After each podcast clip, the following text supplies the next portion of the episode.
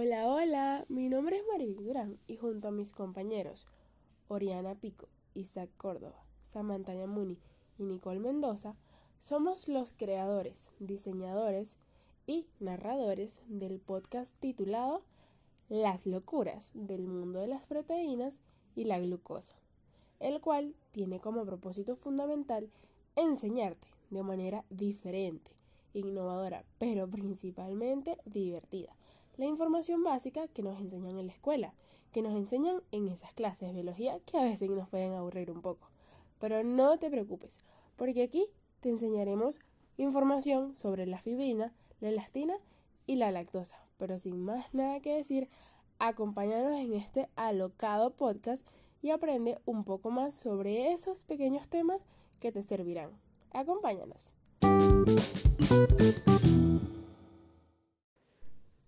¿Cansado o cansada de ver esas clases tediosas, aburridas e infinitas? Pues basta de eso, porque con este podcast te ayudaremos a comprender fácilmente el mundo de las biomoléculas, específicamente la fibrina, la elastina y la lactosa, su importancia y todo aquello que necesites saber para cambiar esa manera aburrida de estudiar por una mucho más divertida y eficaz.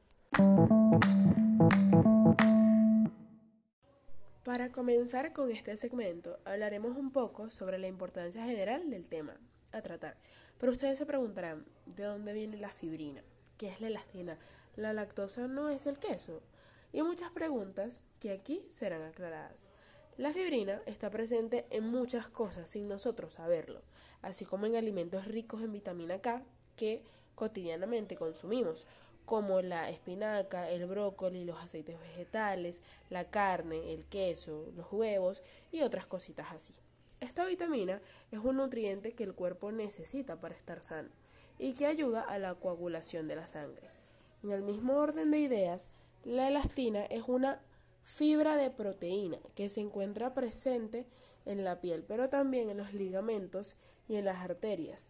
Sirve para mantenerlos rígidos y estables es decir, para mantenerlos en su posición y correcto funcionamiento. Sé que todas estas palabras son un poco confusas, pero podemos resumir que la elastina cumple un papel sumamente importante en nuestra piel, pues hace que luzca radiante así como piel de porcelana, pero más allá de eso la mantiene sana.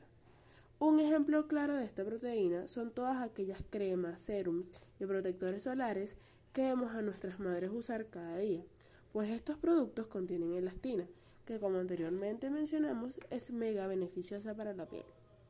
Y la lactosa no es solamente el queso como creemos, pues va mucho más allá, siendo un azúcar que se encuentra de forma natural en la leche y en los productos lácteos. Un ejemplo un poco negativo de esto sería la intolerancia a la lactosa, eh, la cual es causada por la malsorbación de la lactosa, una afección que en el intestino delgado no puede digerir o descomponer toda la lactosa que una persona come o bebe. ¿Qué es la fibrina y para qué sirve? La fibrina es una proteína que participa en la formación de coágulos de sangre en el cuerpo. Se elabora de la proteína fibrinógeno y ayuda a detener el sangrado y sanar las heridas. Algunas veces las sustancias del tipo de fibrina se pueden encontrar en cantidades más altas de lo normal en la sangre y la orina de los pacientes con ciertos tipos de cánceres y otras afecciones. La medición de la cantidad de estas sustancias puede ayudar a determinar qué tan bien está funcionando el tratamiento o si el cáncer ha empeorado. La fibrina es un tipo de marcador tumoral. Se produce cuando la sangre comienza a coagularse. Las proteínas coagulantes se liberan y forman una enzima llamada trombina, crucial en este proceso. La trombina desencadena un cambio en una proteína llamada fibrinógeno, que se convierte en fibrina. Se encuentra normalmente en la sangre en una forma inactiva, el fibrinógeno, el cual por la acción de una enzima llamada trombina se transforma en fibrina que tiene efectos coagulantes. La fibrina es otra proteína que forma una asociación supramolecular, los monómeros de fibrina, se unen mediante enlaces covalentes para formar la malla tridimensional característica del trombo o coágulo sanguíneo. Las proteínas se pueden asociar con azúcares. La plasmina en su forma activa es la encargada de la degradación de las redes de fibrina, que pasarán a ser fibrinopéptidos solubles tras la fibrinolisis. Estos productos de degradación de la fibrina PDF, como el dímero D, son eliminados normalmente por proteasas en los macrógrafos del hígado y el riñón. Una vez formado el coágulo, la fibrinolisis, medida por plasmina, es la responsable de removerlo, tanto en etapas tardías del trauma vascular como en trombosis patológica. La trombina y la oclusión vascular inducen al endotelio a producir el activador tisular de la plasmina.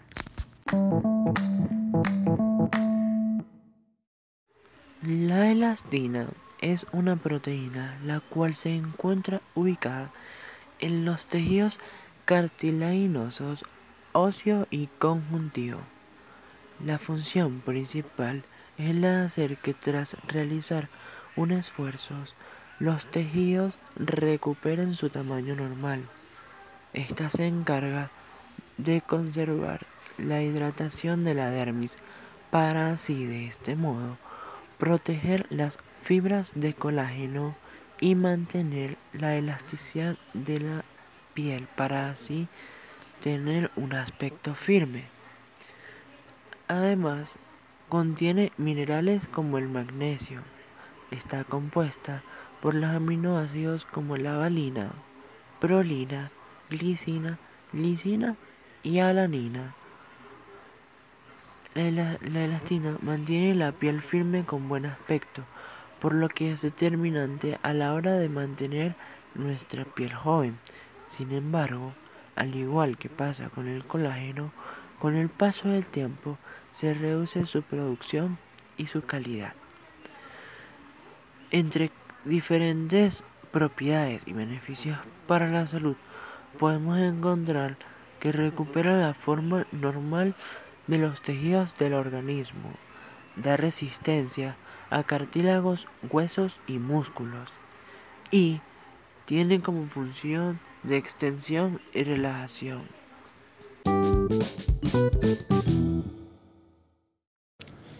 Mi nombre es Samantha Yamuni y yo les voy a hablar sobre qué es la lactosa y para qué sirve.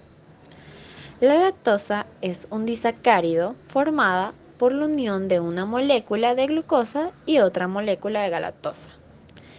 Es la encargada de dar el sabor dulce a la leche y es una muy buena fuente de energía, ya que aparece en la leche de las hembras de la mayoría de los mamíferos en una proporción del 4 al 5% de glucosa. Para su digestión se requiere de una disacaridasa específica, que se encuentra en las vellosidades del intestino delgado para romper la unión entre la galactosa y la glucosa, la lactasa. Los alimentos que contienen lactosa son todos los derivados de la leche, como por ejemplo el queso, la nata, la mantequilla, el yogur, leche en polvo o evaporada. También todos los productos que se hacen con leche, como por ejemplo helados, cremas y salsas, chocolate con leche, chocolatinas, natillas, arroz con leche, flanes, batidos, cremas o zumos con leche. El metabolismo de la lactosa se ha estudiado extensivamente en las bacterias lácticas, dada la relevancia económica de los productos como el queso y el yogur, que resultan de la fermentación de la lactosa presente en la leche.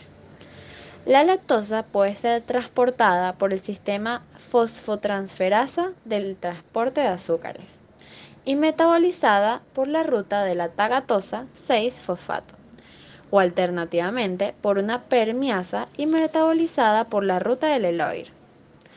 La leche materna contiene 7,2% de lactosa, en cambio la leche de vaca solo 4,7%. La leche materna aporta al niño hasta el 50% de energía que necesita.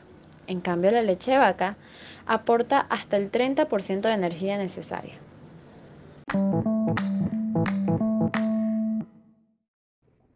Hola, buenas.